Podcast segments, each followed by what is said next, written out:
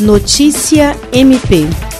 O cientista de dados Vitor Hugo Nagahama, natural de Maringá, Paraná, foi o vencedor do sorteio de uma das obras da coleção Flamingos Bailarinos do artista plástico Beto Malman. O quadro foi doado pelo artista para ser sorteado pela campanha SOS Acre, promovida pelo Ministério Público do Estado do Acre e parceiros, com o objetivo de incentivar as doações para as famílias afetadas pelas enchentes no estado. O sorteio foi realizado em uma live realizada pelas parceiras Roberta Vilaça e Cláudia Santos no dia 8 de março e contou com a participação da Procuradora-Geral de Justiça do MPAC, Kátia Rejane de Araújo Rodrigues, que agradeceu ao artista Beto Malman pelo gesto de solidariedade. Concorreram todos os doadores da campanha SOS Acre que realizaram doações no período de 27 de fevereiro a 8 de março de 2021. Victor Hugo destacou que na sua vida nunca faltou nada, que foi surpreendido com a notícia de que havia sido vencedor do sorteio e que o prêmio ficará como lembrete